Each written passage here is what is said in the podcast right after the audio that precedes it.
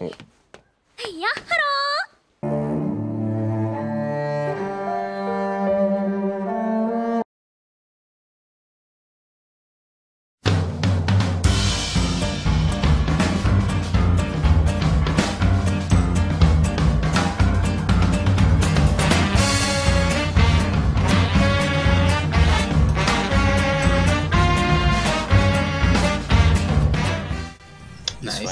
carro pasando al frente de mi apartamento.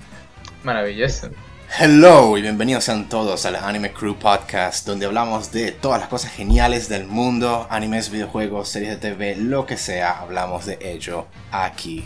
Soy su anfitrión París y me acompañan mis buenos amigos coanfitriones. Está primero el Game Master, Reintland Buster mismo, Miguel. What's up?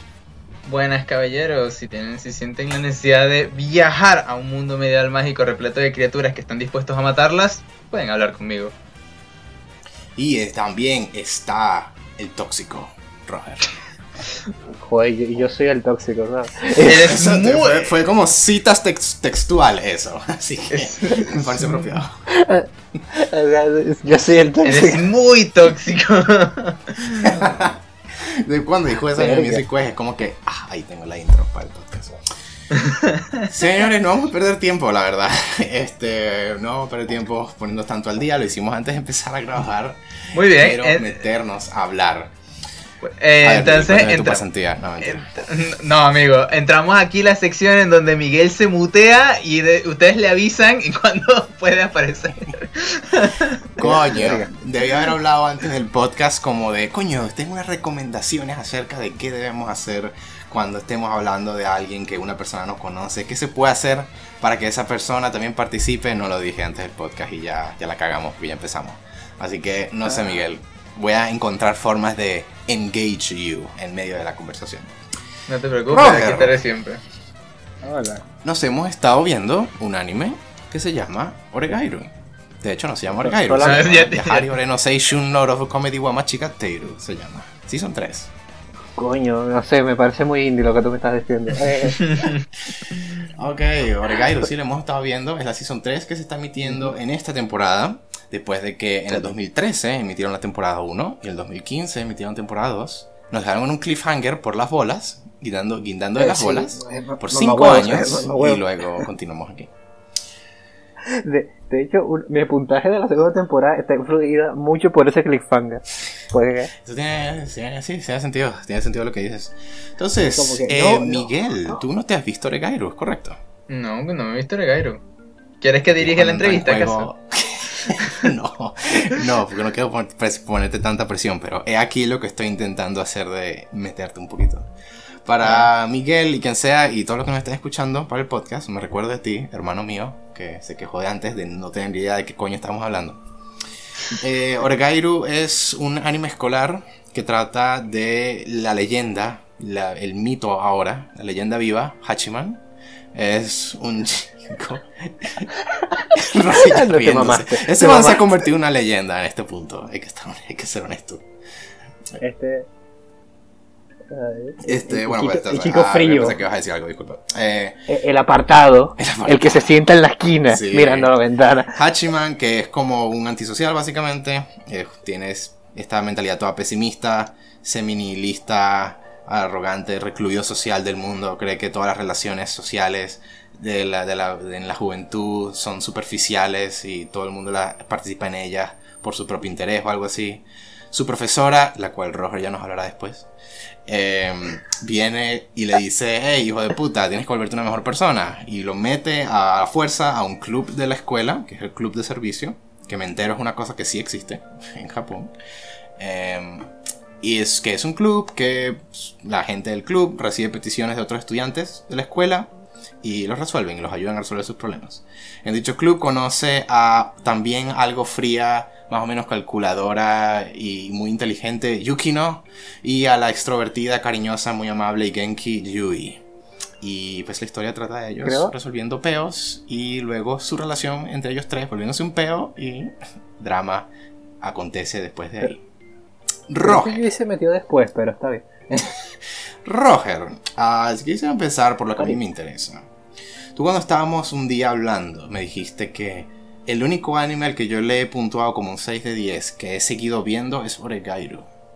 Entonces, me interesa un poquito eso, porque pareciera que cuando más o menos hablo contigo, siento que tienes muchas cosas positivas que decir de Oregairu, pero de Season 1 y Season 2, de hecho, pareciera que no, no es que te gusta tanto, al parecer, o algo así, no sé. Es que es bastante curioso, porque Oregairu, como son adolescentes, siendo adolescentes, pensando como adolescentes, triple yeah. que por cierto ya, ya es como que, si te acuerdas de la lloradita que se tiró Yui en el capítulo 4 o 5 de esta temporada, ¡Wow! Cuádruple yeah. Sí. ¡Wow! Es como que te entiendo, pero estás tan equivocada. Malentendió a la millón y no, es capaz de eh, querer afrontarle. Completamente. Sí, sí, eh, pero bueno. Son este tipo de cosas, ¿no? De que no puedo dejar de sentirme atraído por lo que está pasando, por los personajes, por porque es que sí, lo, siento tan como que esto me pasaría o esto lo he visto o esto o puedo como relacionarlo o llevarlo a cuando yo estaba estudiando sobre todo la parte de bachillerato y todo es como que wow sí. Y otra cosa es que, que me encanta Oregueiro y por la cual dije voy a terminarlo es porque me parece que tiene uno de los mejores diálogos entre personajes que he visto en toda la vida. Sí, yo de hecho lo, lo tuiteé y creo que Miguel lo vio por ahí. De que yo cuando finalmente comencé a ver, tú comenzaste a ver Season 3 antes que yo, y de hecho hablaste de él en un podcast pasado. Tan pronto, ya casi tres años, dos años sin ver Oregairo, entonces vengo y veo el primer episodio de Season 3. Y yo me quedé como que, Marico, esta es la primera vez que vi algo que tenía diálogo al nivel de Monogatari. Eso fue lo que me pensé. Fue inhumanamente increíble el diálogo en ese primer episodio. me dejó boquiabierto de todo. Yo, recuerdo el diálogo de ese primer capítulo, el de la hermana, el, que tiene después, que es como que no están hablando de nada, es concurrente. Y es lo mejor de ver. Es, es agradable y no está pasando nada, no estamos concluyendo nada, es una conversación simple. Sí, sí, y sigue pasando eso mil veces. Los diálogos de Iroha en especial a mí me parecen como que nivel dios. no, Iroha. Iroha como que, oh, por favor, siga hablando, no te detengas. Sí, sí. Pero entonces entiendo que le pones así ese puntaje, le deductas tantos puntos, es porque acaso encuentras algo frustrante lo de que los manes se la pasan bailando de sus problemas y no simplemente vienen y los hablan de ellos directamente por ser adolescentes que, que, están molestándose con sus sentimientos.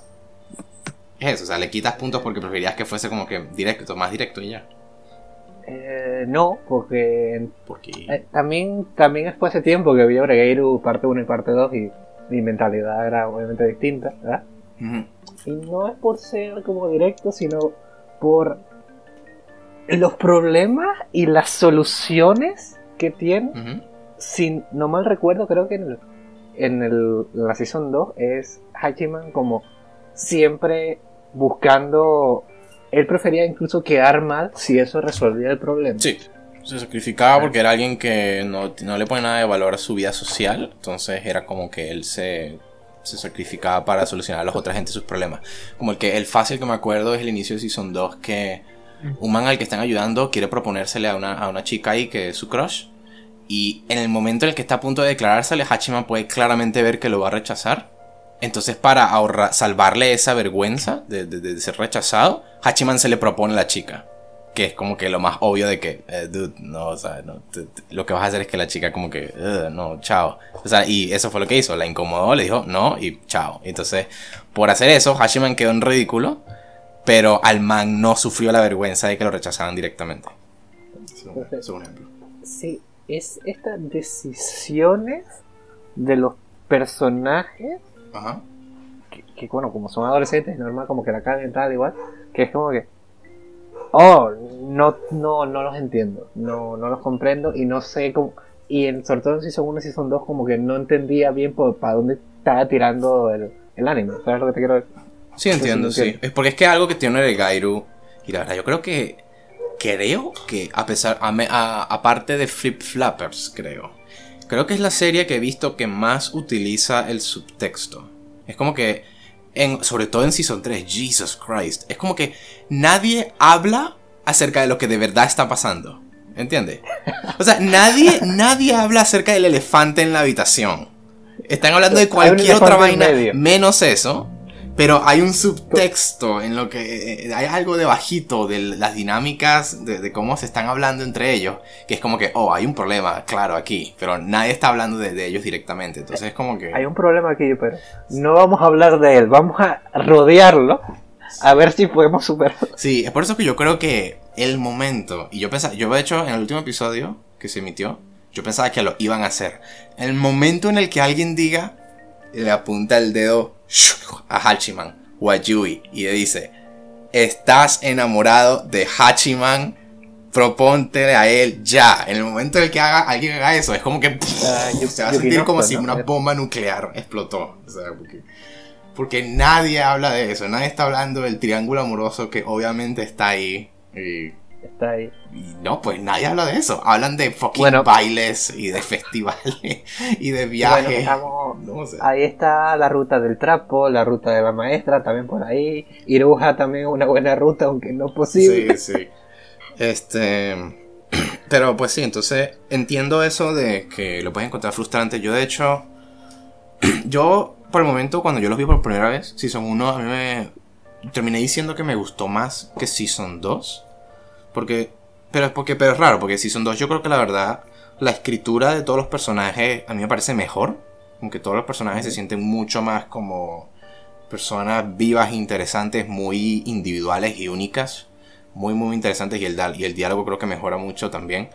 Pero Season 2 se sintió, cuando lo vi por primera vez, como una imagen borrosa de depresión y angustia. Es como que como que no podía recordar lo que había pasado en Season 2, porque es como que, recuerdo que todos están enojados, infelices, y no sé, y nadie se quería hablar, y todos no querían hablar del, del elefante en la habitación, o sea, era así, pues. y creo que, después de ver Season 3, creo que me daría interés ver a ir de vuelta a Season 2, porque yo creo que me va a mejorar por 3000 mi gusto de esa temporada. Sí. Tengo. Ahí coincido contigo, tengo la sensación que debería volver a ver Season 2. Sí, algo me dice. No estoy seguro. O sea, no estoy seguro. Pero creo que. Ahorita yo lo tengo en 6 de 10 la segunda temporada. Y la primera en 7. Mm, algo me dice que si yo reo ahorita la Season 2, yo creo que me va. Puede que me guste extremadamente mucho más. Creo. Um, Bien. Pendiente. Like Charles, eh, Oregueiro 2. Maybe, sí. Porque Season 3 es, bueno, ciertamente muy... Me ha parecido muy buena. O sea, me parece la mejor de las tres hasta ahora, primero. Yo, yo voy a elevar esa apuesta todavía. Dale, adelante, tira. A, falta del el remate final, Oregueiro Season 3 es la mejor de la season. Sí, la mejor de la season. Hmm, hmm, hmm, pues en mi, en mi, caso solo estaría una competencia con Decadence ya. Ah. ¿Con Decadence? Sí, en mi caso, pues. Ah. Es que eh, yo tengo como un pequeño problema con Decadence, pero eso lo dejamos para otro podcast. Que, que no, pero de este como arco final.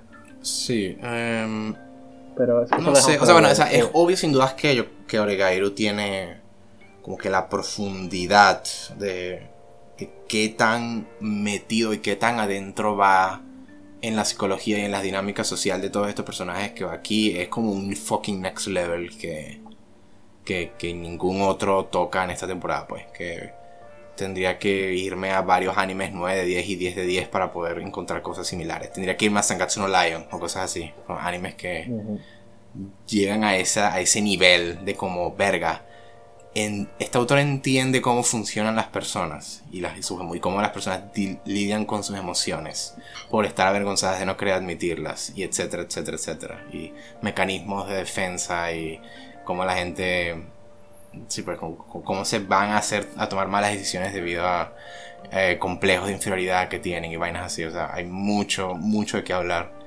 en Oregairu. Decadence me parece que también sí tiene un buen un buen nivel de eso, toda esa historia de Kauragi eh, ¿sabes? No? Que se quería suicidar y todo eso por pensar que su vida ya no estaba en sus manos por un sistema tirano que le está diciendo todo lo que tiene que hacer, bla, bla, bla. O sea, también creo que Decadence tiene bastante material, pero es como que Decadence tiene una profundidad de como 10 pies de profundidad en el laguito y Oregairu tiene como que 20.000 por ahí en cuanto a... también un poco injusto la comparación con Oregairu. Oregairu tiene ya tres temporadas. Tiene tres, temporadas y eso, sí, eso es cierto. Sí. Eh, como mucho más recorrido, ya Pero algo muy así entonces, porque estamos más como puntualmente yendo a puntitos de que queremos hablar si son tres para mantenerlo algo breve. Te quiero, Miguel. Que no te no, no, no. No quiero, no quiero, no quiero decir algo muy fuerte porque no quiero que Miguel lo vea.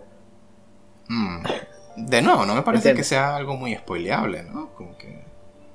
Eh, bueno. Parecía, parecía que encontramos el boss final, pero seguía siendo Lucifer. Eh... Parecía oh, Este, sí, creo que sí, sí entiendo. Ah, este, algo que se puede decir, que voy a decir, que eso sería una cosita que creo que yo le pediría más a Decans, por ejemplo. Que es que sí creo que tal vez había una forma de, escribir. Yo creo que a Oregairo le serviría como que un apretoncito un poquito en su trama. Porque si tú me preguntas qué ha cambiado desde el inicio de la temporada hasta el fin de la temporada, no mucho ha cambiado. ¿Y cuál ha sido la trama de esta temporada? Un prom que a mí por lo menos me vale mierda. El prom, de por sí me vale mierda. Ah, pero el, prom no es el elefante. El elefante es. Sí, exactamente. El, deseo de Yugihama. Sí, pues la Season 3 es de ellos trabajando para organizar un baile de graduación para la promo que se está por graduar en la escuela.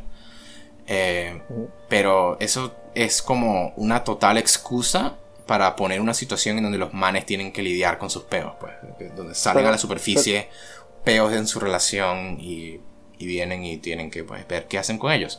Pero entonces, el peo con eso es que, ok, a mí me interesa todo lo que está ocurriendo eh, bajo la superficie, entre los personajes y todo eso, pero a simple nivel de texto, de la trama, la pregunta dramática aquí, eh, de, esta, de, esta, de cada episodio, ¿no? Cuando sale un problema ahí como que, ah, los padres quieren, quieren cancelarle la promo y vaina. Es como que, ok, no me importa el baile. No, y, todas esas escenas cuando... Va, vamos a reunirnos para hablar de planes de la, de la promo, de la grabación. Ah, hablando en una mesa cerca de la grabación. Ah, haz esto. Ah, es como que no me vale, no me importa mierda, no me importa nada. O sea, es, sí, pero es. A mí me parece como muy interesante cómo a través del objeto que es la Pro, o sea, a través de la idea o de que conseguir que es la Pro, realmente es otra guerra la que se está llegando, llevando. Se está llevando como tres guerras al mismo tiempo. Sí, sí, sí. Como dije, pues si hay algo en el subtexto muy importante y la prom es como un vehículo para estos peos entre personas que, están ocurriendo, pues. Eh, porque, o sea, porque sí vale la pena decirlo, pues. Yo sigo que es excelente, que me pareció muy, muy buenísimo por un motivo. Eh, eh, o sea, en general, aplica más a la millón en esta temporada mi, mi punto positivo número uno a favor de Oregairu, que es que se siente como si el autor hubiese estudiado como sociología o una verga así. Porque Oregairu, más que ninguna otra obra de ficción ever que he visto, incluso Monogatari, es como que es capaz de articular y de poner en, en la mesa y mostrarte y comentar acerca de como eh, estos fenómenos de cómo la gente interactúa entre ellos, de estas dinámicas sociales que nosotros damos por dadas, invisibles, estas reglas no escritas que velan sobre como varias interacciones que, nosotros vivimos en nuestro, en nuestro día a día. O sea, en Season 3, por ejemplo, pasó una que me gustó mucho, que era de que, ah, el, el prom y vaina. Y nadie se había quejado del prom y vaina. Pero cuando llega la mamá de Yukino y oficialmente pone una queja, Hachiman comenta de que, ah, pues si hay personas que están en desacuerdo con una idea, nadie va a decir nada al respecto, pero de pronto alguien salga y se recha y proponga, declare su rechazo ante esa idea, ahí todos van a salir a rechazar la idea. Lo cual es muy cierto. Esa ha sido mi experiencia. Por ejemplo, que si en algo tan simple como en el colegio, si el profesor dice como que ah, podemos hacer el examen tal día o algo así, y es como que todos los estudiantes pueden no estar de acuerdo con eso, pero tal vez van a haber como que murmuros o algo así. Pero si sale un estudiante que viene y dice como que, profe, coño, movámoslo para el otro fin de semana, ahí todos los estudiantes van a comenzar a decir uno tras otro, sí, sí, profe, para el otro fin de semana, por favor. Ah, como que así, así es, ciertamente. Y eso es algo que más o menos muestra Oregairu, y ese es uno de como mil ejemplos otros que muestran. El man este, considera darle el punto de la waifu al man este presidente que mueve las manos. al rapero, al rapero. Marico, no puedo con ese carajo, weón. Ese man. Esa escena fue. fue toque, eh. Me fue encanta. Top, weón, sí. Ese es ejemplo clásico de, oh sí, esa es la realidad de cómo es trabajar en equipo en, en una escuela. Como que alguien dice algo, todos los otros se ponen a decir paja con tal de como simplemente para como que llevarte la contraria. Y si llegan haciendo eso por tres horas y luego pasaron 30 minutos todos hablando y al final es como que, ah, pues, ¿ahora qué hacemos? Pues, ah, entonces ¿en qué quedamos? Pasamos 30 minutos y no hemos decidido nada. ah, nos reunimos después otro día y lo hacemos. Ah, ok. ¿Cómo que? Así pasa, pasa, demasiado. Es cuando uno se reúne para hacer un trabajo, ¿no? Exacto. Hace un trabajo en casa. Exacto. Bueno, adelantamos algo ahí. Lo termina, lo termina que tiene que terminar como luego en grupos o separados o una persona. Y es como que, bueno. Eh. Sí, esa es la realidad de las cosas. Entonces, eso sí me pareció una vez más lo super top de Season 3. Que lo sigue ejemplificando y mostrando muy bien. Y o sea, a grandes trozos, a grandes rastros, no sé si tendría tanto algo mucho que comentar. Eh, sí. ¿Qué quisiera decir? Meterte sin meterte en lo que. En hablar del elefante. Claro, no, o sea, que. Yo estaba. Es que para. Para ponerse a, a hablar de el gran peo que está pasando entre estos tres, necesitas una tesis de doctorado para poder ponerte. Tesis de doctorado en psicología. Tesis de doctorado en psicología para poder desenredar what the fuck is going on entre estos tres tipos. Que, yo tengo que decirte que luego del último capítulo que yo vi, eh, yo, definitivamente no entiendo a Hakim. no lo entiendo. A ver, ¿qué aspecto en específico? O tal como la oración. Te, voy a decir la escena. Sí, ajá, sí, dime la escena ya. Se está alejando y viene Yuki. Cuando Yuki no la agarra. Y le agarra la camisa. Sí. Y él como que, eh, mira, gracias, tal, no. Y Akiman va, se acerca. Y lo que hace es como retirarle la mano. Sí. Y yo, no entiendo. O sea, me acabas de matar. Pues sí, es un momento donde te hace sentir muy como de Hachiman, ah, fuck, come on, estaba ahí mismo, ¿por qué? Como, quítate mi cuero ahí, como que dijo, pero Hachiman. Sí, pues anda muy hijo de puta de su parte, pues. Pero sí, e, eso yo, yo como lo entiendo es que pues es la conversación que luego viene tiene con Haru, ¿no? De, por cierto, Jesus Christ. Yo creo que la persona de anime, el personaje de anime más odioso, que más odio, God say, que más quiero abofetear cada vez que aparece en pantalla, es Haru, ¿no? Es la hermana de Yuki. A ver, Jesus. Haru no... Es esto. Yo pensé que el voz final era la mamá, pero no, es Haru, Haru no sé qué haciendo el voz final. Es impresionante como cada vez que ella viene, habla, le baja la moral a todo el mundo. Sí, sí, pues. Y, todo el mundo termina en el suelo. Sí, sí me parece. O sea, hay momentos. El, aspecto que más me parece como que, ok, esto es medio ridículo. De ella es que es como que. ¿Por qué? ¿Qué haces tú aquí? Porque, porque sigues persiguiendo a estos adolescentes, como que buscando torturar sus vidas y asegurarte de que todos estén deprimidos y vainas. Y, em, ese es el aspecto que me, parece un poquito como. Eh, medio ridículo esto. Pero o sea, ella como su persona, se sí entiendo. Eh, este, que bueno, pues es una. oh God, es que no, hay que no entrar tanto en detalle, pues. Eh, regresamos a lo de Hachiman mejor. Ella es una persona muy pesimista, por punto y final, vamos a resumirlo así. Porque ella, ella ha crecido con una vista del mundo muy, muy cínica y muy pragmática, muy de, muy de negocios y eso. Es, por, es la frase que ella intercambia con Hachiman, ¿no? De que le dice, tú y yo no nos podemos, no nos podemos emborrachar. Que le dice esa frase. Y lo que significa esa frase es que tú y yo somos incapaces de como bajar las defensas sociales. Tú y yo nunca nos vamos a abrir así ante los demás. Siempre vamos a estar manteniendo a la gente a tres brazos de distancia de lo que realmente sentimos, ¿no? Y nunca lo queremos y nunca lo vamos a decir. Y poner al aire. Y ese es precisamente el peo con Hachiman, con, con lo que pasa ahí con Yuki, ¿no? De que Hachiman cuando le quita ahí los dedos y vaina, es porque Hachiman creo que ya se ha resignado a que, oh, esta relación es no sana, es de codependencia, se está estancando mucho en eso que le dijo Haruno. La codependencia de mierda. De mierda, sí, o sea. Y por eso que me encantó cuando la profesora llegó después y le dijo su vaina, que es como que, no, man, es como que, si, quieres llamar eso codependencia, esa es la forma, pues si quieres ver la forma pesimista de ver las cosas, ok, así, pero no significa que sea verdad. Y es como que, yes, eso es. Solo una un pequeño paréntesis. Spoiler del final del podcast la profesora es mi top 2 waifu de esta semana. Cierra paréntesis. sí, pues la profesora tiene este muy buen rol de ser siempre como la, la persona con una muy buena perspectiva adulta, pero tiene ese aspectico así como de pragmático y de saber cómo son las cosas en verdad, pero con este optimismo acerca de pues, hey, es bueno ser una buena persona y incluirte en la sociedad y meterte en la sociedad.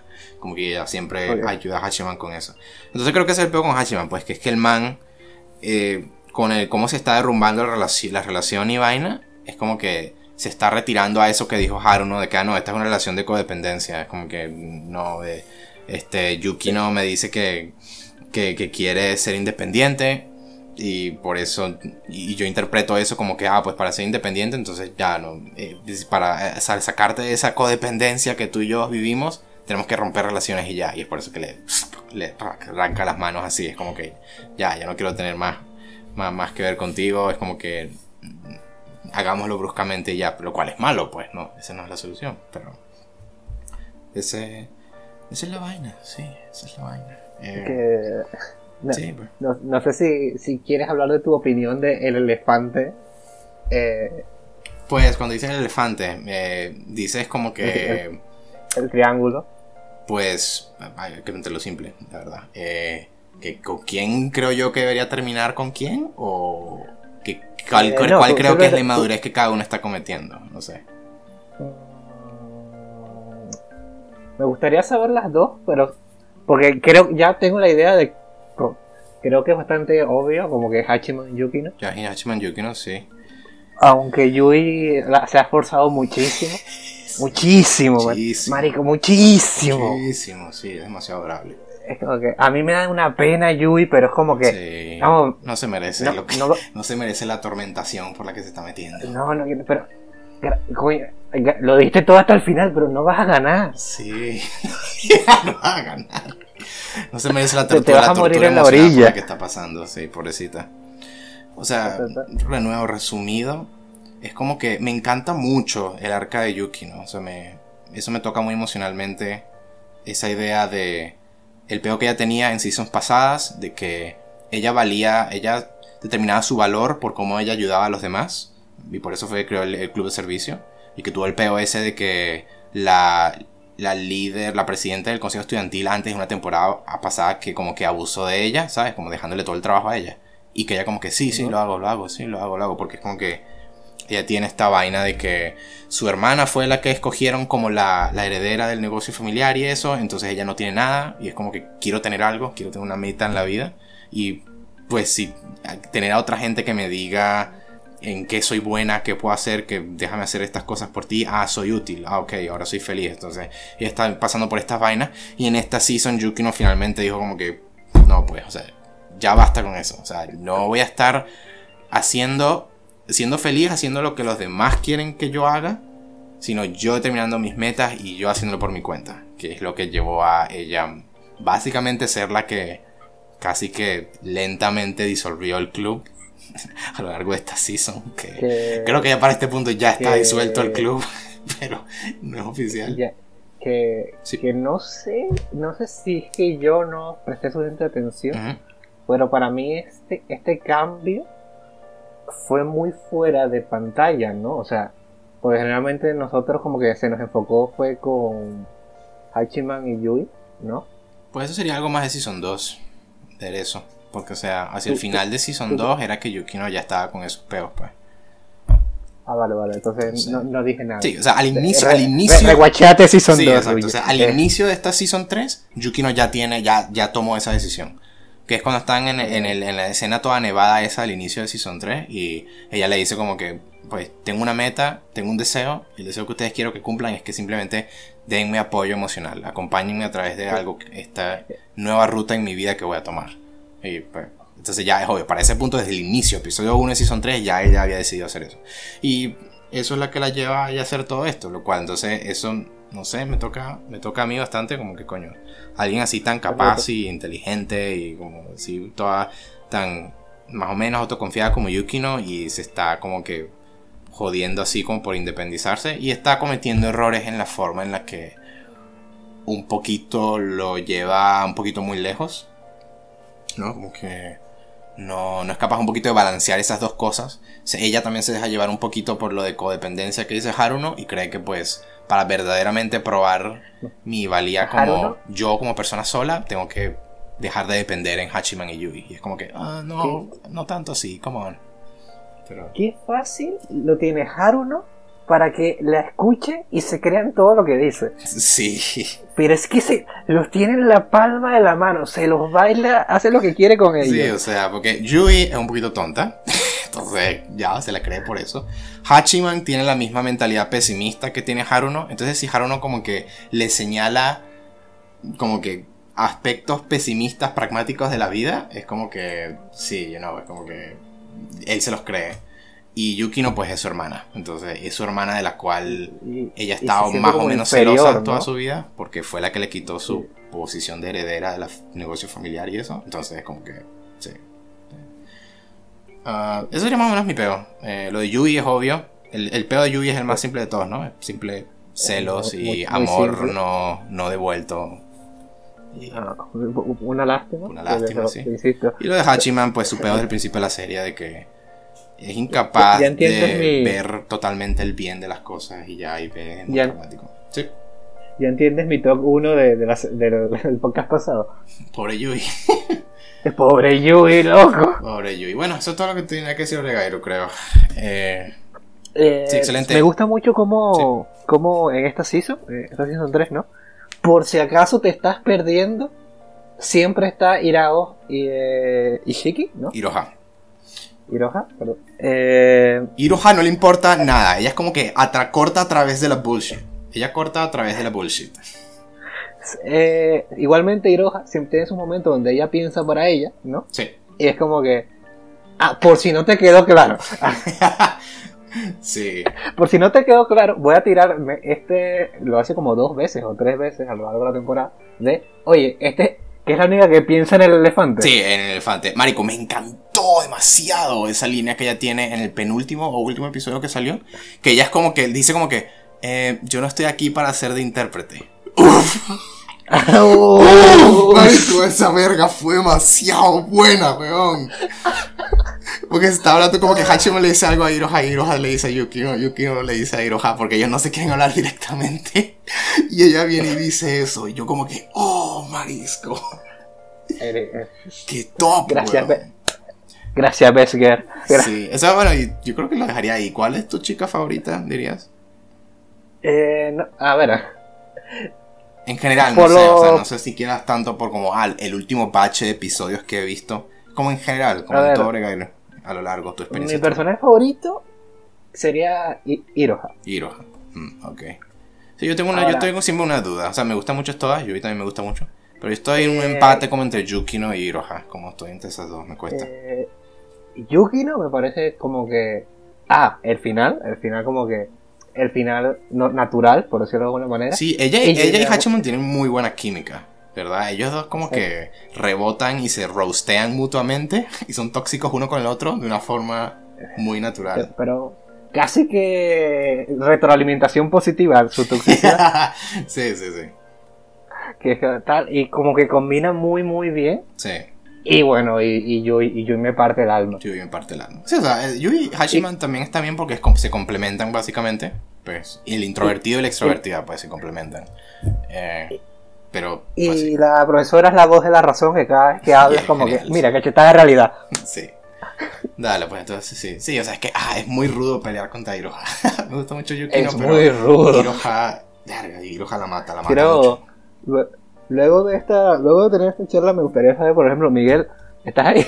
Se estaba muteado el micrófono, pero espero que haya estado escuchando, Miguel. Miguel. Miguel.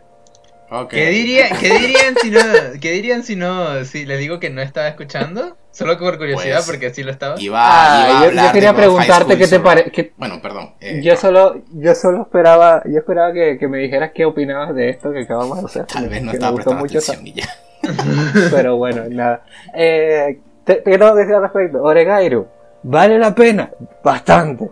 Esta última temporada está rotísima. Está rotísima, sí. Estoy considerando un 9 de 10. Creo que lo voy a poner 8 al final. El asunto es que, el asunto es que eso que están diciendo ahorita de los puntajes que le están dando tu montaje y lo último que les escuché decir fue que se estaban quejando un poco acerca del comportamiento del protagonista o de estos, de estos personajes, pues. Pero no sé si entonces lo estaban diciendo como algo negativo o es que simplemente como un resaltar positivo de parte de la personalidad de este propio personaje. De lo que entiendo de Roger es que creo que Roger encuentra eso medio frustrante a veces. Por eso le puso un 6 de 10 y no 7 8 a venas pasadas. Ya, pero eso, eso las primeras temporadas, ya, ya todo tiene, está cobrando sentido. Todo se está abriendo un poquito más ahora, sí. Sí, eso es. Así es. Eh, Season 1 tiene un tono diferente a Season 2 y Season 3. Eso sí es algo un poquito rarito. Era un estudio diferente y todo. Mm.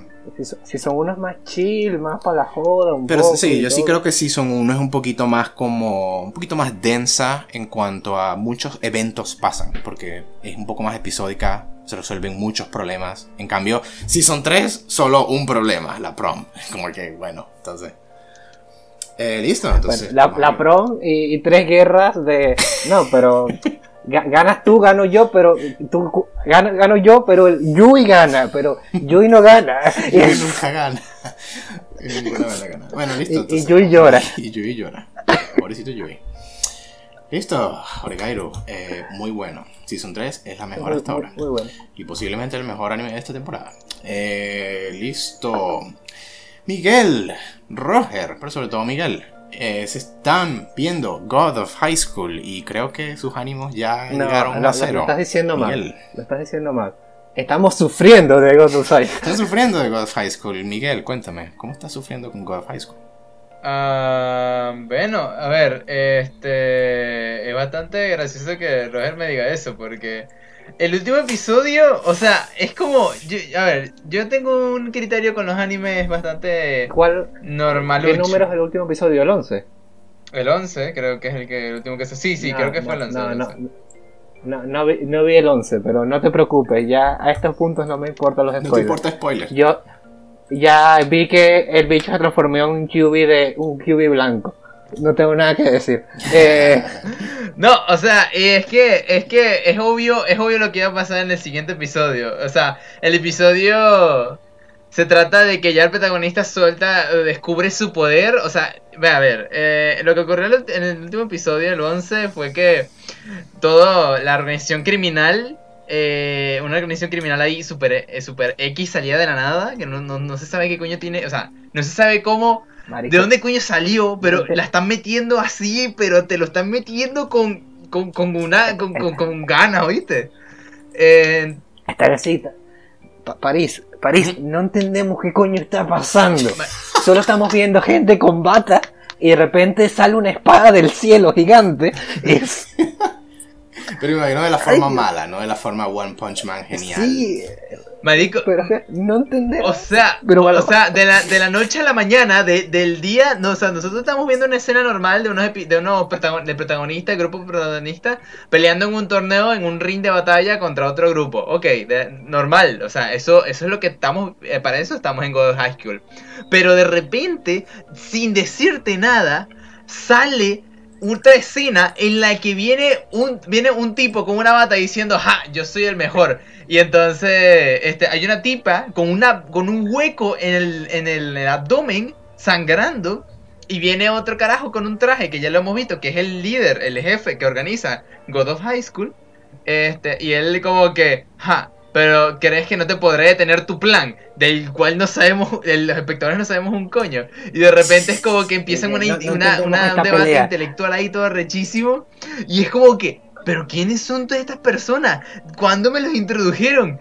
Y de repente este tipo con la bata eh, empieza, empieza a hacer un hechizo, un jutsu, y, y invoca una espada del cielo que está a punto de caer y de repente sale otro carajo con otro con un grupo de gente borracha que empieza a, a- a tocar música y de esa música sale unos poderes arrechísimos que la espada.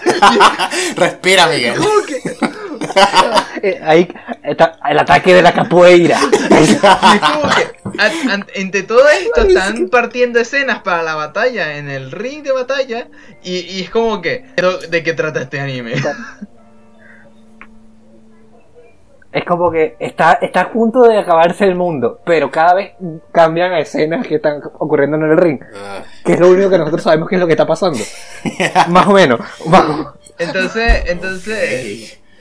Y luego referencia a Fullmetal, referencia a Naruto, referencia a Bleach, referencia... entonces, no tiene nada marico, lo que está pasando es que, es que, de verdad, cuando se ponen con, con, con la mierda de los poderes, yo pensé que iba a ser algo bastante interesante así y tal, pero verga, o sea, el protagonista no tengo, ni- no tengo ni puta idea, se volvió súper genérico porque se supone que este grupo, el grupo del culto satánico este está buscando lo que se llama la llave, que explicaron en este episodio que es como eh, el poder, el poder se supone que aquí es como tú, tú haces como un pacto, es un pacto con una entidad eh, endiosada y entonces esa entidad les da poder.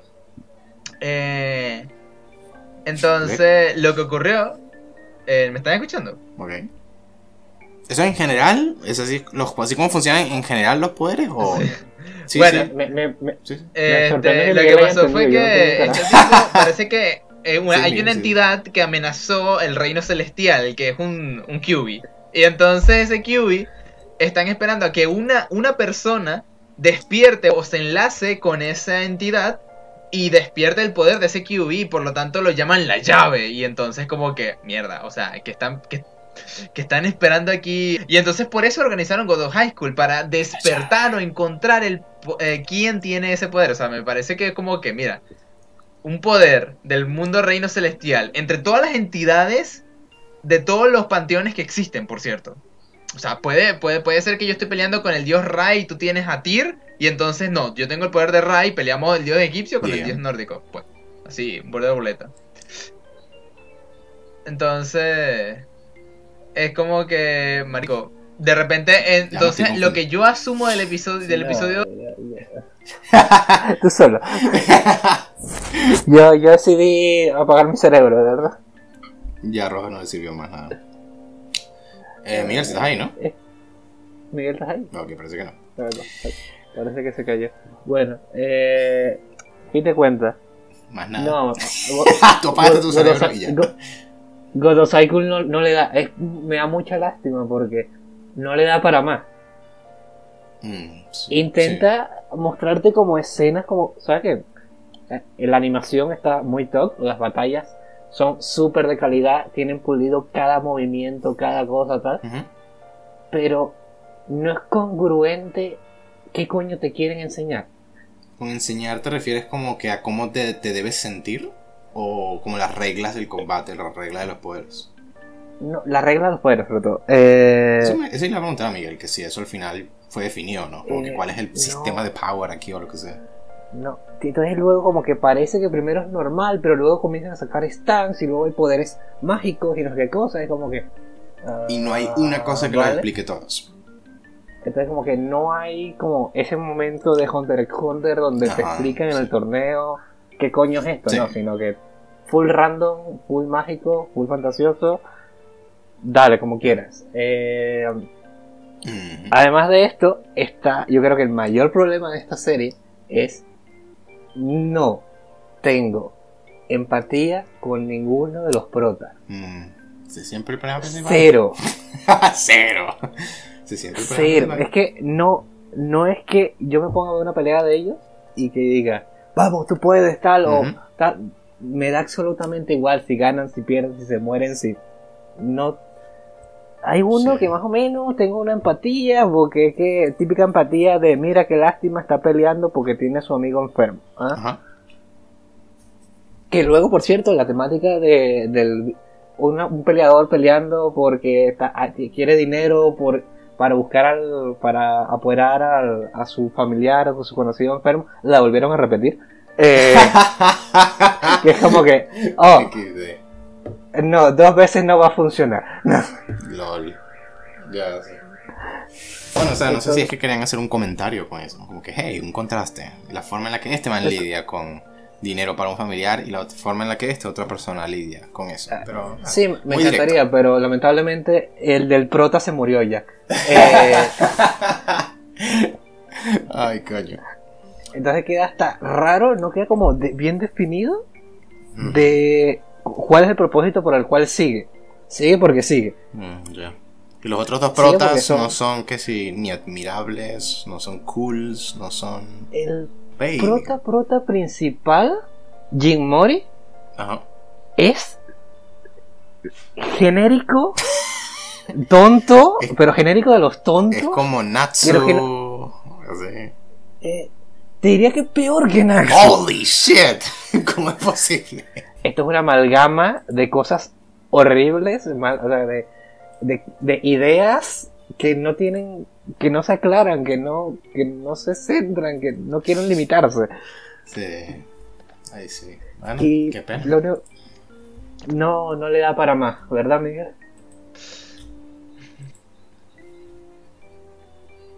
No, o sea, yo, lo- yo, lo- yo lo que digo es que el anime es muy, es muy bueno visualmente porque Ah, me no. gustan las batallas, me gusta su secuencia, La, la- pero es que la, la historia, historia es es una mierda. uno o de sea,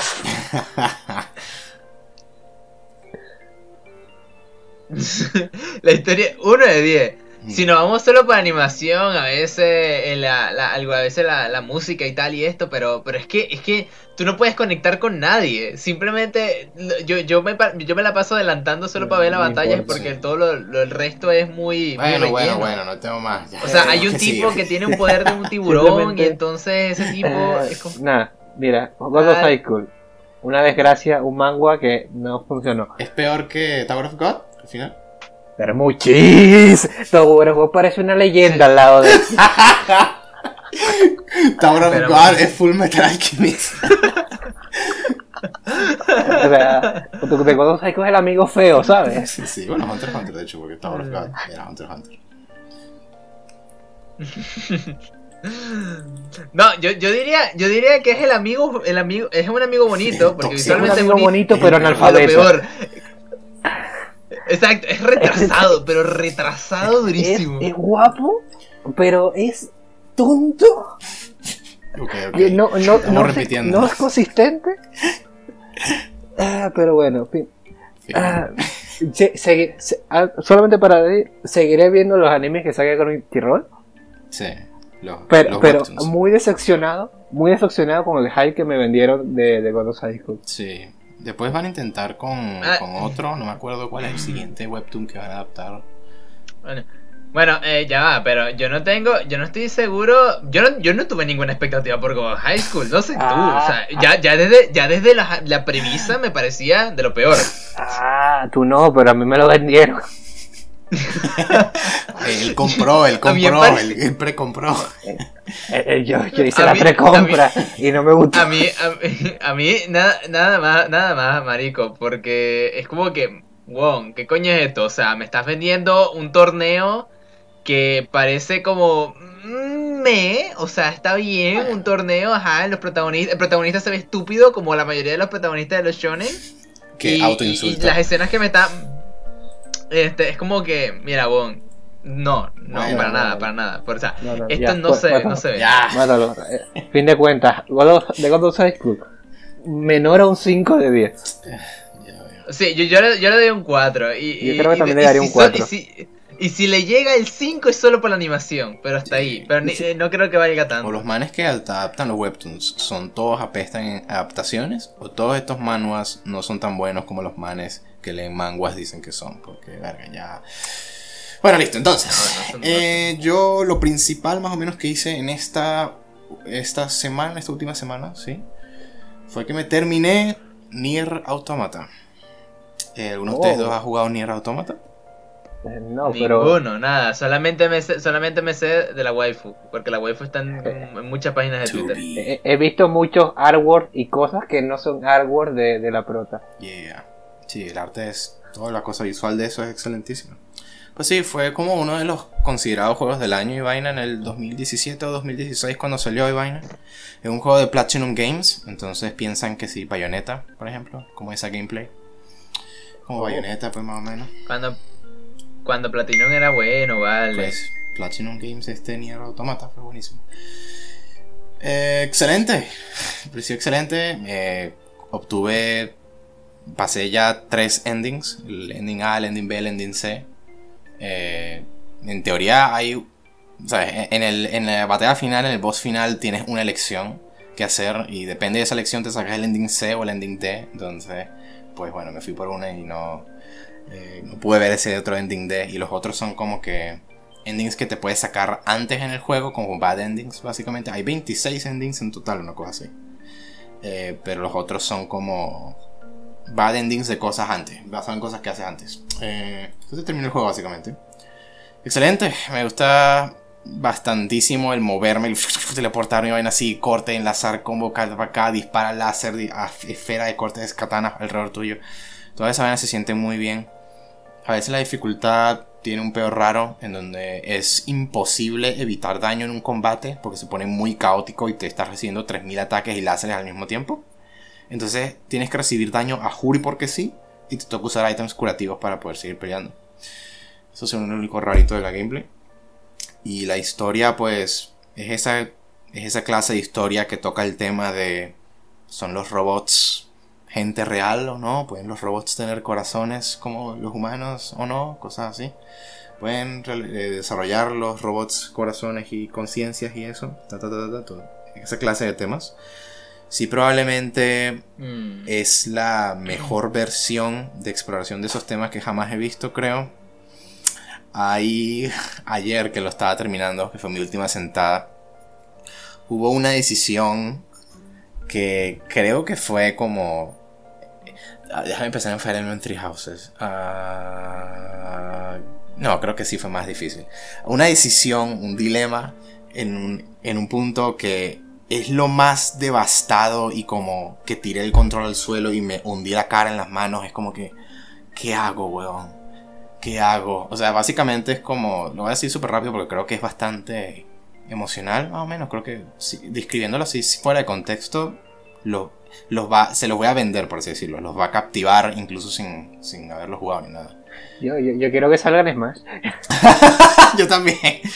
Este, que es una escena en donde hay una robot que ella. Estos robots se supone que son malos, están programados para matar androides y humanos y vaina. Y hay una robot que se salió de esa red y es una pacifista.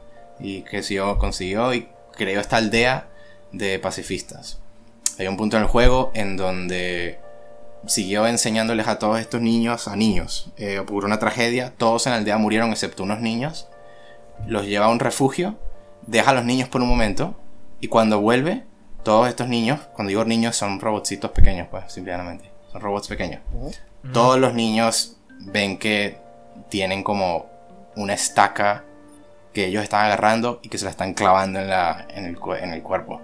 Todos los niños se suicidaron. Eh, y What? pues la caraja dice, y se ponen los dos a pensar como que coño, coño harían esos máquinas o algo así. Y la caraja dice que es porque, porque aprendí, porque les enseñé lo que es el tener miedo. Y que cuando se dieron cuenta, pues de la, esa, el cómo ellos son máquinas, pues que es lo más fácil de ellos para el mundo, para morir y todo eso, y el temor del- de la muerte, pues fue mucho para ellos y todos decidieron suicidarse, les pareció la opción lógica para tomar. Y luego esa caraja, que llevas conociendo por tres rutas del juego ya, viene y te dice, no puedo seguir así, no puedo, da- me perdí toda mi familia, toda mi aldea, estos niños por algo que yo les enseñé, se acaban de suicidar ahora todos aquí al frente mío. Por favor, bórrame mis memorias. Y si no puedes hacer eso, mátame. Y luego tss, te sale la opción, borra las memorias o mátala. Y en ese momento me quedé como que, oh god, what the fuck. O sea, me, me como que tiré el control, me puse a caminar por ahí, tomé un agua, me puse, me senté en el balcón, me puse con la mano en la, en la boca, marico, y me destruyó, weón. Porque era esta vaina de que el, en lo largo del juego han tocado este tema de como tus memorias son los que te hacen tú, ¿no? Entonces, porque hay un punto, tu personaje en un punto pierde sus memorias de una de la, de la primera ruta del juego y tiene que revivirla de nuevo. Pero un personaje sabe que esa persona la conocía antes y la otra persona no, pues, porque perdió sus memorias. Este, entonces esta idea de que pues, y yo viendo eso como que borra las memorias, o sea, te voy a borrar tus memorias, entonces para ese punto ya no vas a ser tú, vas a ser como alguien vegetal básicamente, vas a olvidarte totalmente de quién eras y tú ya no vas a ser la persona que llevo conociendo durante estas tres rutas. Pero no te puedo matar, ¿sí? O sea, que no sería lo mismo, mate, que no es borrarte las memorias una forma de muerte. O sea, es como que eso, eso me, y me volví loco, weón, como que, oh god. Me volví loco ahí, pues bueno, lo, dejo ahí. Eh, el juego tiene, logra pegarte filosóficamente en varios lugares así, y listo, fue, fue muy bueno. fue muy bueno. Yo quiero preguntarte por el gameplay. ¿Qué tal es el gameplay? Como dije. Es un hack and slash, ¿no? Sí, hack and slash, bayoneta, este, Devil May Cry. Este, bien bueno, o sea, hack and slash así, vas tirando combos aquí, dash, eh, parry si haces un dash justo en el momento en que alguien te va a atacar y puedes hacer un ataque más, puedes levantar a los manes al, cielo y les pegas ahí, caes en picada, tiras un láser. Eh, sí, pues, como... Y... Generalmente soy, yo, soy muy de gameplay y escuché mucha gente que se quejaba de que había como muchos disparos, muchas cosas en pantalla. Eso es lo que, eso es lo que dije, sí, de que hay un peo a veces con la dificultad en ciertos combates en donde simplemente como que imposible evitar que te hagan daño. Hay tantos ataques que están yendo hacia ti que es, es imposible evitarlos todos. Entonces, va, te van a pegar y no tienes forma de evitarlo. Y es simplemente un asunto de, pues, bueno, actívate tus ítems de curación para curarte después de recibir el golpe que te era casi que imposible evitar. Ese es el peor de la, de la gameplay. Pero eso es más así como en ciertos combates y no es un pedo constante. Entonces, A la larga me parece muy bien la gameplay. Listo. Eso, sí. Y lo también. Pues y chill. Eh, Roger. Mi voz hizo mierda. Eh, ¿Te viste Mondaiji Taichi ga Isekai kara kuruso desu yo? Mondaiji. Los, carajitos retrasados en un mundo nuevo, un Isekai prácticamente. Un Isekai, eh, un isekai, antes, antes que fueran populares. Salió en el 2013. ¿Por qué te viste esto? Primera pregunta. Ok, eh, es una muy buena pregunta. Igual lo iba a decir. Eh, me, prácticamente me vendieron como la idea de. Eh, ok, mira. Vamos. Estoy empezando, a pensar, estoy empezando a pensar que es muy fácil venderte cosas. a mí, soy yo. Tú me puedes vender lo que tú quieras, pues. Eh, tiempo tengo, dinero no. Eh, ok, entonces, ¿por qué eh, me dijeron, mira, me comentaron, me comentaron como algo que pasaba dentro de Mundo Itachi, que mm, también juega un poco con el tema este de las mitologías y tal, ¿no? Y dije como que, ok, vamos a ver a otro autor haciendo interpretaciones de mitología que no sea Nasu. que no sea Nasu. oh, God, pues sí, si estás buscando mitología, sí tiene sentido buscar a cualquier otra persona. Entonces, entonces, vi Onda de Taichi porque quería ver esas escenas y quería ver cómo otro autor también interpretaba las cosas. Y, me gustó mucho los conceptos que tenía. Explico un poco cómo, de qué va más o menos el mundo. Eh, hay como especies como de grupitos o gremios, ¿no? Y estos gremios eh, están como se llaman o están relacionados o están fundados generalmente por una leyenda, por algún mito, una leyenda o tal y hay personificaciones de cosas que han pasado a lo largo de, a lo largo de los años. O sea, hay una personificación de la peste negra. Mm, ok, entonces sí va la similitud a Fate entonces. Sí, ok. Ajá. Entonces, eh, es bastante cool, por ejemplo, está el este como el gremio de así como es una fusión así como muy rara entre Danmachi. Te estaba por decir Danmachi. Sí, Danmachi en el mundo de No Game No Life, porque las cosas se resuelven con juegos. Ah, ok. Ah, nunca había escuchado eso. Entonces es una fusión y es como que, oh, es burda de cool, porque a diferencia de Danmachi, si ellos sí se apegan como más a la mitología, es decir, el gremio de, de lo diré, de... Ya, pero, pero tengo, tengo, tengo una duda. ¿Esto es un anime o esto es un...? Esto es un anime. Es un anime y es una novela ligera. Okay. Por supuesto. Que el... el... del, de Perseo, el héroe que derrotó a Medusa, ¿no? Tiene botas de Hermes, tiene casco de invisibilidad y tiene cabezas de medusas para paralizar, para petrificar. Y yo como que, oh, coño, como en la mitología. ¿Eh? ¿Eh? Y es como que, oh, me gusta esto. Claro. Tal. Quitando un poco el hecho de lo demasiado sobrepensado que están las soluciones a, la- a los juegos, mi mayor problema con esta serie es su, per- es su protagonista masculino que se llama Isayoy. Como lo odio a muerte. A muerte, pero es como que no me puedes caer peor. Eres horrible. Es como Shiro en el primer Fate Stay Night, ¿acaso? Ok. Eh, no, no, eh, porque ahorita, ahorita voy a explicar por qué. Eh, eh, estos, estos niños, que via- estos adolescentes que viajan a, a este mundo, ¿no?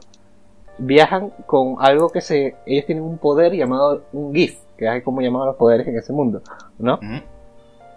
Eh, está una que se parece a, a literalmente a Ring de Fate, ¿no? Que tiene un que tiene un GIF de literalmente de si el GIF de otra persona es inferior al tuyo, él, eh, la otra persona no puede rechazar ninguna orden que tú le des. Guías. Ok, sí, dale. Ajá. Eh, sí, y la otra que digamos que es capaz de como que moverse como animales. La otra que es súper genial, pero realmente aparece muy poco. Y Sayoi tiene el poder como de ser absurdo. Porque yo no lo llamo de otra manera, es absurdo. Es como una super fuerza, un super counter que yo no entiendo. ¿Por, ¿Por qué siempre qué? tiene que ser un counter? Dios mío. ¿Qué obsesión tienen los Isenkais o los, o los shows estos Es- así como...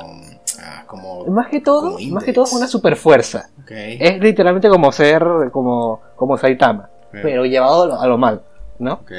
Que literalmente capítulo 2 es un Ah, ¿dónde está Isayoy? Y es como que, ah, no sé, se perdió para el coño. Y sale, y sale la bicha conejo, que es como la que los trae al mundo, y es como que, coño de la madre, y, y se va a buscarlo. Y se va, y, y como, ¿qué coño estás haciendo? Ah, estoy peleando con este- contra este dios serpiente. Ok. Y le gana de un puñetazo. Y yo, ¿qué fue la mierda? Wow, ya va, siento que. Siento que sé quién es este Isayogi, ya. ¡Oh! Yo he visto este tipo antes. Ok, ya Ok. sé. Yo te- creo que el- he Este- visto literalmente la escena de la cual estás hablando exactamente. ok, entonces, Sí. este carajo Ya. tengo el problema de que en los tres problemas que ha habido en la serie, en los tres algo que ha habido en la serie, la solución es deja que Isayoy llegue contra el bicho más fuerte y que, y que lo parta. Sí, sí, sí. Fin. Yo me acuerdo haber visto ese man en esos típicos videos de YouTube de como top 10 personajes más overpowered de anime. Yo me acuerdo que ese man aparecía en la lista, sí. Ok. ¿Y qué Junto con el Onisama y con Kirito y con. y con. Es, sí, bueno, es horrible. lo- lo odio a muerte. Las tres chicas principales de, de- del set de- del anime, ¿no? Sí. Tienen unos diálogos muy, muy buenos. Tienen una conexión muy, muy buena. Y Sayoi se ve Eh, tan cifrino y tan. tan golpeable. Su cara se ve tan abofeteable también. como cifrino. Na- nada de él está bien. Es horrible. Eh, Ok, dale. La- las chicas están hablando un buen diálogo, un buen comentario sobre acerca de lo que hay que hacer, lo que no hay que hacer. El bicho llega, toca la puerta como que, ah, sí, estamos aquí, pasa. La patea y la rompe. Y es como que, estaba abierta. Que es como que, Tiene que ser extra con un- todo. Sí, sí, sí entiendo. Pues. hay un tipo escribiendo ahí una mesa tal, que está esperando que venga. El bicho está en el piso de arriba, rompe el suelo para llegar de una vez abajo y aparece como que. Que- como pero fantasía de poder pura.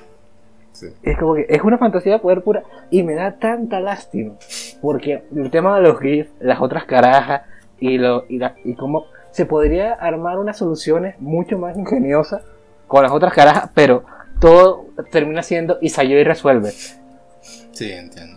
Entiendo, sí. Parece que esta idea de, de- de apropiarse de mitologías pasadas y eso en anime siempre viene acompañada de, de tropos de novelas ligeras malas. de matches y fates. Ah. y vaina. Ok. Debo decir que el arco del flaut- flautista de Hamelin, ¿no? Sure, I don't know what that is. Muy top, muy, muy top. ¿Ah? O sea, la idea, porque la resolución, ¿no? ¿Ah? Sí, sí. Eh, porque es como que, ¿sabes quién era la líder de, el- de este gremio? La peste negra. Damn. Damn, damn. Y es como que, ¡claro! Porque son ratas. Y es como que, ah, ¿y cuál es el juego? Ah, eh, el mito es un error. O sea, lo que ustedes conocen del flautista del Hamelin es falso. Dale. Rompan, rompan la leyenda. O sea, decir qué tiene de malo. ¿Qué, cuál, ¿Dónde está la mentira? Exacto, That's cool. exacto. That's cool. ¿Cuáles rompan la leyenda? Que por cierto, ya cuando se dan cuenta como, ah, se dieron cuenta, bueno, vamos a ir a pegarles. Dale, dale. y entonces termina todo siendo cuñaza. Pero bueno, Bueno. fin de cuentas, Mundo Itachi, muy buenas ideas, muy mal personaje Isayoi, me arruinó completamente la serie. Mm, Dale, dale. Sí lo vendiste un poquito. Interesó eso. Aunque ese man sí suena. O sea, yo de verdad que no. Eh. Yo no tengo paciencia para la fantasía de poder. Onisama, Kirito. Fan- eh, overpowered protagonista de Isekai. Esa gente. No, no tengo cero Es que paciencia. no sola- entonces, no. Es que ojalá fuera solamente que fuera Overpower, no. El carajo es, Es insufrible Ok, y estamos en la- arrogante y cifrino. Tiene esa pinta. es insufrible el Alonso Frino y es de estos bichos de que estamos en el arco de Perseo, se pone a ver el cielo, ve, ve la constelación de Perseo y dice, ah, va a ser esta cosa. Llega hasta el, el piso donde está el jefe de Perseo. Es como que, sí, el, el boss final es Arag- Aragón no sé qué cosa, que termina siendo, que es realmente Medusa, porque en, en la constelación de, de, de Perseo, esa estrella es el ojo de Medusa. Ok. ¿Se Entonces, como que-? ¿Por qué? ¿Por qué te autocomplicas tanto si ya con Perseo es muy fácil meter a Medusa? ¿Y por qué tú tienes que mirar la constelación y ya lo sabes? Ok, dale. We understand. Ay, como lo odio, lo odio a muerte. Isayoy Top Waifu esta, esta semana, este podcast. Eh, bueno, no hablamos de este show de la temporada, el podcast pasado, pero ahora, Decadence. Los tres lo estamos viendo, creo. Miguel, ¿lo estás viendo? ¿Estás al día? ¿Estás bien? Decadencia. De, Decadence. de, de- de la decadencia. Este. Perfectamente estoy al día. Ya me vi el último episodio hoy. Pues, Robert, tú que al parecer querías decir algo. Bueno, quer- quería dar unas ideas al aire, de más o menos como que eh, a partir de la mitad de la serie había algo que me chirrea. A ver. Y a lo mejor es muy mío, no es que la serie lo haya llegado mal, pero es como que en el momento en el que usted no les parece que Cabo Cabo debería estar muerto o, o sería mejor para la historia que estuviese muerto. O sea, que cuando lo capturaron, en vez de mandarlo a la fábrica de mierda que lo dieron al matado. o no les parece a lo mejor como muy forzado el hecho de dejarlo con vida. Mm, Yo creo, yo creo que la serie ha planteado suficientes argumentos como para pensar lógicamente que el sistema no lo, no lo quisiera muerto. O sea, porque lo mismo hicieron con todos los compañeros de él. O sea, que como que, mira, no, voy a seguir estas reglas y tal. Entonces, simplemente los mandan al campo de concentración. pues. No, pero no lo no hablo de no hablo de argumentos, sino hablo de Sí. para la historia. Ya. Mm, O sea, a lo que te La digo. verdad, no, eh, creo que hay algo por ahí que entiendo de Roger, porque siento que, bueno, no ya. Hay un aspecto en el que no estoy de acuerdo contigo, que es que la historia de Kaburagi no había, su arca como personaje, todavía no había full, ah, no se había full completado hasta el momento en el que él habló con Natsume, y eso vino después de que él fue mandado al lugar de mierda y todo eso, de que, que habló con Natsume y Natsume se puso a llorarle acerca de, pues, ah, todas estas vainas. Y el man dijo la frase esa que Miguel me dijo fuera del podcast, que fue como que, oh god, qué épico. Cuando Que el tipo dice, voy a derrumbarlo todo, ¿no? O sea, esa escena para mí es su eh, último paso. Eso, yo diría que ahí él, llegó a su clímax, pues, para como desarrollo de personaje. Exacto, y entonces para llegar a esa escena, pues tenía, tenía que haber sobrevivido esa, pues, la vaina de, de, de, sí, you know, la, no, debió haber sido mandado a la fábrica de mierda y todo eso. O sea, yo creo que antes de ese punto, el man estaba como que poniéndose al sistema un poco más simplemente por el bien de Natsume. Hey, esta persona en específica me cae bien y por eso voy a romper las reglas para ayudarla. Pero en cambio luego después de eso el man como que ideológicamente, como filosóficamente, ahora está a bordo con la meta del show que es como que oponte al sistema corrupto que busca controlarlo todo, ¿no? O sea, y él no había hecho ese paso, pues estaba actuando desde un punto de vista todavía muy personal y no como inspirado por, por, por, estas ideas mayores, pues. Y después fue que lo hizo. Si tal vez diría que después de ese punto, de esa escena que decimos yo Miguel, creo que si se siente que él ya no tiene nada más que cumplir y que aprender. Y que entonces simplemente lo estamos viendo como que, ok, ahora él atacando el sistema y haciendo su plan junto con los otros manes de la mierda y todo eso. Y viendo, y viendo cómo el efecto mariposa hace, hace su trabajo. Exactamente. Aquí quería como plantear otra posibilidad, ¿no? Porque aquí es donde me gusta Decan, porque es como que, ah, esta posibilidad pues la verdad es que me sorprendió bastante.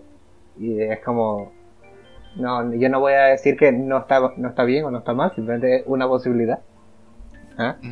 Eh, ahorita mismo me parece que a partir de ese punto, eh, la serie se me... No digo que esté mal, pendiente. Monogatari es así y no, no digo que esté mal, pero se me hace muy predecible. Ok, ok.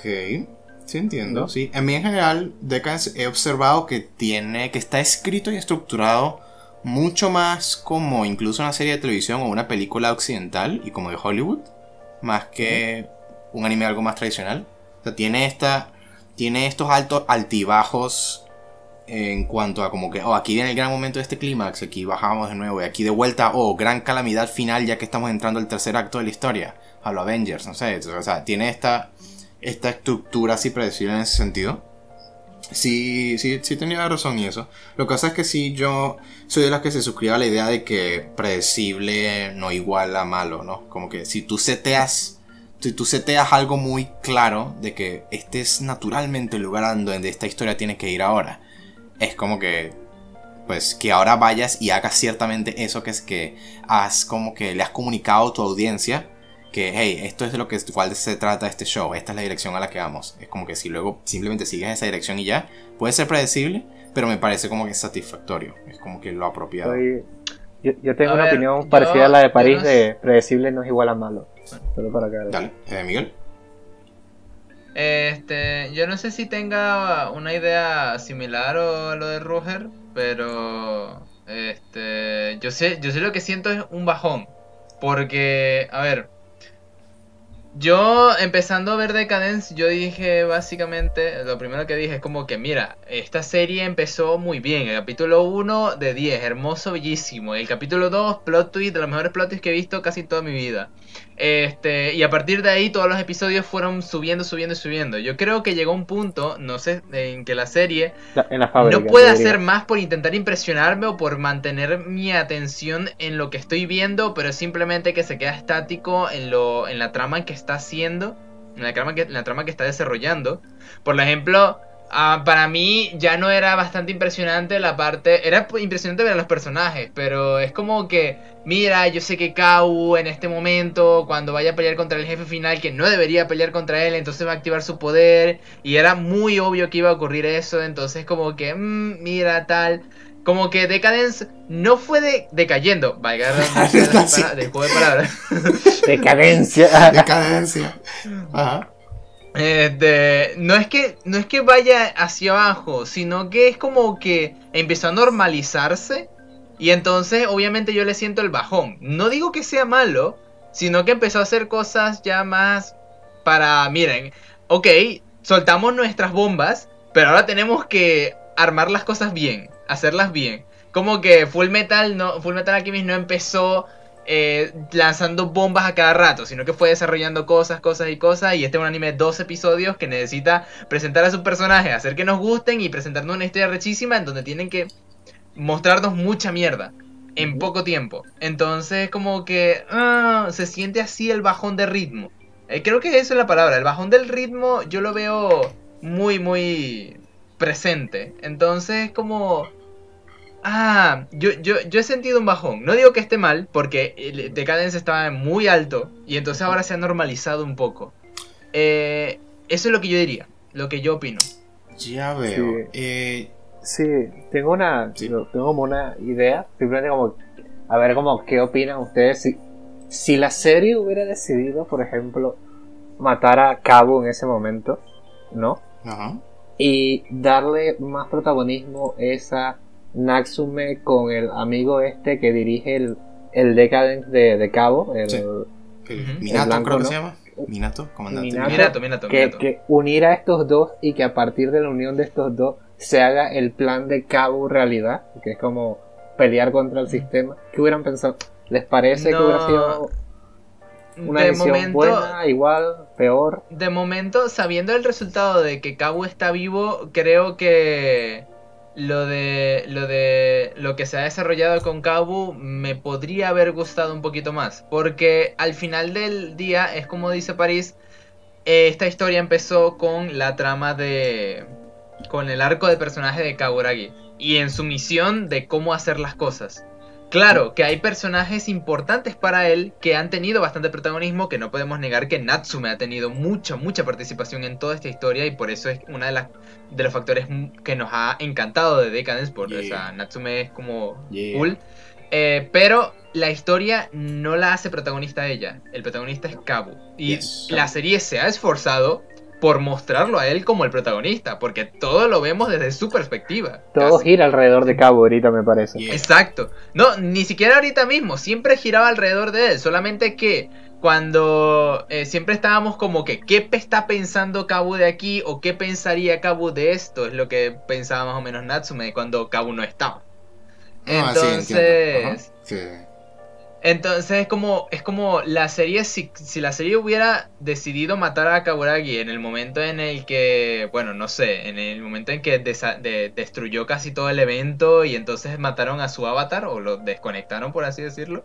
Eh, yo creo que la serie hubiera estado un poquito perdida porque ahora tienen que hacernos creer que Natsume, con todas sus lógicas, es alguien que no sabe nada de este mundo y nos han presentado, es la única persona, el único nexo que teníamos con todo el sistema y con todo lo que estaba mal con el sistema era Kabugar, eh, Kabu, pues. Eh, porque Minato, a pesar de todo, él estaba, él seguía de acuerdo con el, sistema, él seguía estando...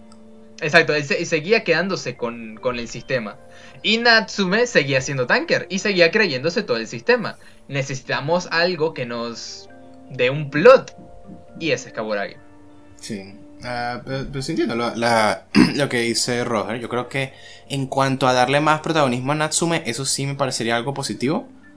Pero sí creo que la historia de cosas por las que pasa Kauragi un poquito después de ese punto medio, yo creo que todavía fue como que bastante bueno y bastante bien.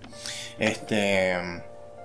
Yo, entonces voy a agregar algo, coño, me gusta mucho lo mucho que nos hace pensar y hablar de cáncer. Eh, algo que sí, yo creo que más bien compartiría es que ustedes hablaron un poquito más de como un bajón en la segunda mitad. Y a mí no es la segunda mitad, para mí fue más como los últimos dos episodios que vi. Fue más para mí específicamente. Eh, mm. que creo que creo que no quedé tan bien, no, que no quedé muy bien con cómo resolvimos todo este gran reveal a Natsume de que todo era una mentira.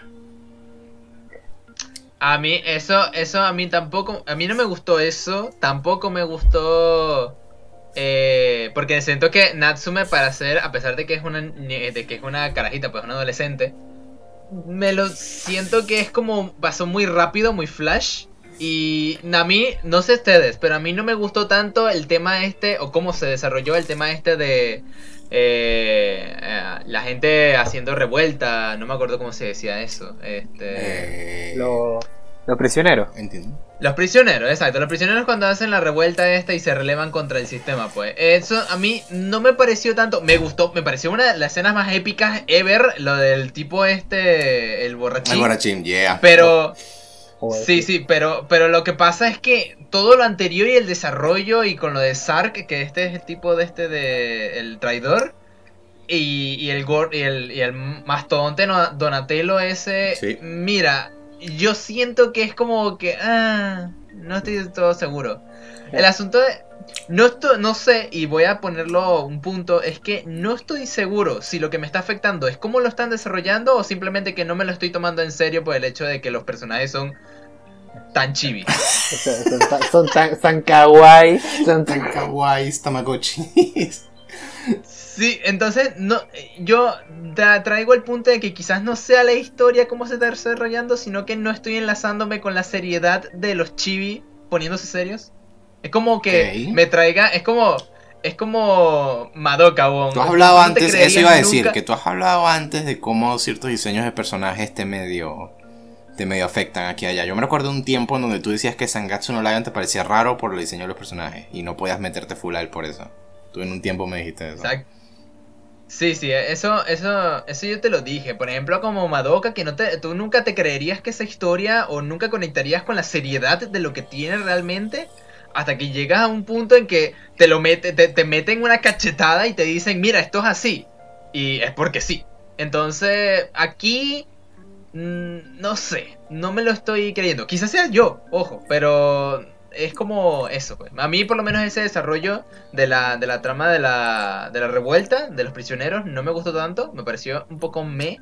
Y, la, y el tema de lo que dices tú, París, del, de Natsume tragándose todo lo que la información está y es como que Natsume simplemente se lo, se lo aceptó muy rápido y para sí ser personaje afectó, que exacto. es... sí, me- sí, sí se, sí se afectó y dejó de comer y vaina por, por, por el la crisis existencial y vaina que tuvo. O sea, sí le afectó, pero fue como que en el mismo episodio, por allá hacia el final, ya resuelto. Lo cual, ok, Exacto. tenemos solo 12 episodios. No podemos hacer, no podemos hacer como Recero, que eh, hay que revivir la trama, la- el trauma de morir como por 18 minutos cada episodio. Eh, no- Pero esa es, la, esa es la verdadera diversión. no, no lo es. Este, Este, pero sí. y entonces, ah, y entonces, y cuando ya, en el último episodio, cuando esta tipa, la, la, la waifu esta que, que es la, la super arrechísima tanker que mata a gente. Bueno, Kurenai, mata gente, sí, mata... Kurenai esta cuando le dice, ¿y dónde está Kaburagi? Entonces Natsume dice, no, está haciendo algo que solo él puede hacer. Y yo, mira, mira, mira, mira, mira, mira, ya va, ya va, ya va, ya va. Bueno, pero es que Eh, No sé tú... para ese punto no ya, sé ya aceptó pues que, que- Claro, claro, pero, pero es como. Es el Sí, lo de pacing rápido, time bueno. que no me, no, me, no me cuadra, no me cuadra. Entiendo, sí. Entiendo, entiendo, sí, sí. Pero- Sí, por eso, bueno, ¿no por eso, eso es lo que yo todo? dije. Que los últimos dos episodios sí Creo tenían que- cositas que no me cuadraban full. Roger, ¿iba a decir algo? Creo, creo- creo que esperábamos todo a que la escena en la cual eh, se le presentara a Natsume o a los tankers que estuvieran en ese momento que todo esto era ficticio, esperábamos que esto fuera como más espectacular. Sí, bueno, Sí, el más en sí me pareció, sí, más o menos espectacular. O sea que, o sea, eh, el momento donde lo- los dos pegan la palanca al mismo tiempo en esta fábrica toda oscura y Natsume como que comienza a voltear pokeramente con una voz toda débil y le dice como que, Kaguragi, esto no es, esto no es un nido. Y, o sea, esa escena en sí sí me pareció que fue ejecutada excelentísima. Que luego ella se desmaya y vaina. Eh, pero sí, es como más la secuela de eso que creo no fue tanto lo que lo que me parecía apropiado para esto aquí. Eh, Mm. Creo que lo voy a dejar ahí y tal vez pod- podría terminar. O sea, había una cosita y más que quería como decir de, de Creo- Decadence, pero creo lo dejé que para el como- próximo podcast y el final y el último episodio. Creo, creo que... Yo diría, yo diría a falta, a falta de ver el último episodio, yo diría que el problema de Decadence es que es un anime de dos episodios. Yo creo que con uno de 25 hubiera quedado burda Bueno, mejor. Ah, a lo mejor no, yo te diría que a lo Sí. mejor 16, Sí, o sea, 17. 16, algo así, un poquito más, más entre medio. Sí, 15 Exacto, por ahí, pero 15 bueno, ya eso lo comentamos para el último capítulo. Así que, Yeah. buena próxima discusión, próximo podcast, pinga discusión de Decadence, veanlo. Eh, Lo del final, sí, la cosa del final. Porque aquí ciertamente cubrimos bastante todo lo que vino antes. Eh, bueno, y terminamos ahora con El siempre popular Rosero. Los últimos dos episodios que salieron. Eh, yo, yo te diría para acabarlo aquí, porque Really? Recero, ¿No quieres seguir llamando? prefe- Re- Recero preferiría cerrarlo en el último corte. Miguel. Porque Lo que diga Ruye, yo no tengo problema. O sea, el asunto es que eh, yo siento que si vamos a hablar de ambigüedades hoy, o de ambigüedades cuando termine la temporada, es como que, mire, mejor vamos a esperar las ambigüedades de la, del último episodio. va- vamos a esperar qué es lo que todo tiene que decir, que estoy totalmente seguro de que esto no acaba esta temporada, pero bueno, Pues sí, obvio. vamos a tener que esperar a la siguiente. Ok, no bueno. acaba Parece en que los esta dos dijeron temporada. eso, entonces, ok. Vamos- Ya, pero, pero antes, para un poquito para armar el hype para el siguiente podcast, ya faltando un solo episodio, Faltan y dos. dudo mucho que Recero se arregle con un solo Dos episodio. episodios. Dos de. ¿Dos de Recero? Sí. Bueno, lo mismo. No creo que Recero se arregle con dos episodios. Este... ¿Tú crees que esta temporada, con todo lo que ha ocurrido, o por lo menos... No, sí, esta temporada es mejor, es mejor o peor que la anterior. A mí- A mí me parece igual. Eh, Es lo mismo. Igual, pero tuvo más escenas que me gustaron que la, que la primera. En menos Si tiempo. voy a decir algo, porque diría- es probable. Bueno, no, no, termina, Miguel. Di, di- di tú. Eh, yo, iba- yo, iba a decir, yo iba a decir que a mí me parece peor, pero hay más escenas que me gustaron. Pero me parece que es peor. Pero siento que disfruté más la anterior. Bueno, creo que es un problema de pacing, creo. La anterior pasó por como cuatro arcas, cuatro historias. Era el doble de largo, pero aún así, ¿sabes? O sea, eh, si, si partaras eso a la mitad, estaba- serían dos arcas por las que pasó. Estaba en cambio, esta ha pasado por cero, por el 80% de una arca. Y ya. Creo que es un, hay un problema. A lo de mejor ni eso, pero bueno. No, no, 70, mejor ni eso. 60%. no, no historia. sabemos si ni siquiera de eso. Solo una trama. Eh, a- qué sé yo. además está como el efecto Shokugeki no Soma, que es como que a medida que va pasando las temporadas, esto te sorprende menos. Ok. Sí. Este. Bueno, Bueno. pero en general no, esa, no es una regla de todas las cosas. pues. Este, Sí. una de las mejores arcas de Hunter x Hunter es al final. Entonces. No, pero eh, es distinto. Yo digo porque la mecánica. Bueno, sigamos. Bueno, pero eh, po- podemos dejar eso para el último podcast y después, ahorita simplemente dimos la opinión y si quieren saber el por qué, veanlo en el siguiente Lo voy a podcast. dejar guindando con algo. La escena con Emilia. Ella básicamente perdió la razón. Esa fue mi escena favorita de todo Recero Ever. Más incluso que todas las Cuando te- otras de la, de la temporada pasada. Cuando pierde la cordura. Listo.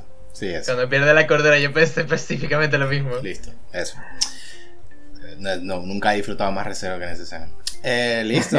Eh, ¿Cómo Waifu vamos con esas temporada. waifus? O cualquier cosa calificada como una waifu, recordemos eso. Tal mira, vez esté yo- en yo pantalla ahora mismo este, una, eh, una cosa de las waifus. Puede que sea muy feo, pero quién Ah, sabe, no sé. ¿Quieres que eh, está ahí? Eh, bueno, lo voy a resumir rápido. En la última, la primera votación y la última que tuvimos, dejo a Natsume de primero con 8 puntos, Equidona de segunda con 4 puntos, Yui de tercera por mi único voto de 3 puntos, Ujú. Donatello de segundo y Ruka de, de, digo, de cuarto y Ruka de quinta. Ok, sí, sí. Eso se veía ahí en el chat de Anime Crew, ya. Ujú. Ok, tú, Robert, ¿puedes ir primero tú? Eh, top 1, Kabu. Kabu. Nice, Kaburagi. nice. Ka- Kaburagi top 1, es indiscutible. Natsume para mí no hizo nada estos últimos dos capítulos. Nice, nice. Eh, eh, top 2, profesora de Oregueira. Hiratsuka, ok. Tuvo una escena, pero fue la escena, Fue escena muy importante. la cachetada de realidad que necesitaba Hachiman Sí. para ese momento. Una escena muy importante. Y- Y, también que cool ella bateando ahí. Ese Sí, bate sí. ahí que, la- que la- se las comió. Dale, sí. Y, el y para el top 3 estaba más indeciso, pero se lo voy a dar a Chisome, Chizuru, de Reina Girfre. Ah, rentar novias. Chizuru. Chizuru. Chizuru, que tuvo por la escena que tuvo con el amigo de, de- la escena que tuvo con el amigo de Kazuya. Ya, Que- sí, yo me acuerdo, me acuerdo. No vi el episodio, pero sabía lo que- ya sabía lo que hizo y lo que hizo fue puro de cool. A mí me gusta, ¿verdad? Yo, yo voy poniendo ahí mi top Ok. y a ver. A ver, En el mío, yo no diría Kabu, porque si hablamos de waifus, este, Cualquier cosa es para una mí waifu, no califica. Cualquier, Cualquier cosa es una waifu, pero prefiero yo decir que Jill para mí es mi waifu. Sí, de- yo también estoy de acuerdo. A mí Jill este episodio. me encanta bastante. O sea, no estoy diciendo que sea mejor que Kabu, pero Jill me encanta mucho. bastante. Eh, esa es la robot, la robot Sí. eh, mujer, ¿no? Sí, es hacker. Ella es la hacker, ella es la hacker, la Ah, hacker. eh, estu- estuvo muy top. estuvo Es muy top. top, muy cool. Esa actriz de voz, sobre todo, la, la saca del parque. Demasiado cool. ¿Ok? Yo diría que Jill para mí estaría de primero. ¿Cómo, cómo se escribe este, Miguel? Eh, bueno, voy a poner aquí. No, Era J. Bueno. Era con J, creo. eh, era con J. Ah, bueno. Eh, entonces, ah, a ver, Jill estaría de primero, eh, de segundo eh, estaría... Verga.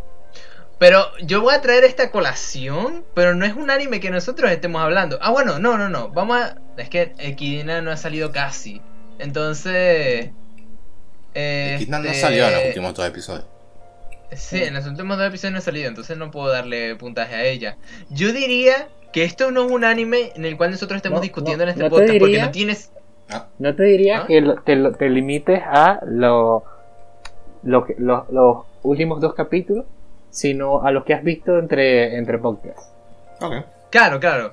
Pero el asunto es que. El asunto es que yo. Lo único. Me provoca decir. eh, La segunda que me provoca decir.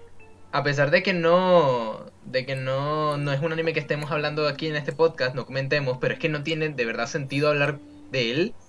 Pero solo por un pequeño descarte y por tirar una bala que sé que no, no vamos a tocar casi nunca, eh, voy a poner Usaki. Ah, me Usaki. imaginé. Usaki. Usaki, de Usaki-chan. Sí. Tú estás Sí, viendo Usaki. eso. Jesus Eh, no, Christ, ok. No, no, no estoy al día, Adelante. pero, pero me están recomendando escenas ahí YouTube, me está tirando pullitas y yo como que. "Eh, ¿qué está pasando? ¿Y tres? ¿Tercero? Y, y de tercero Ruka.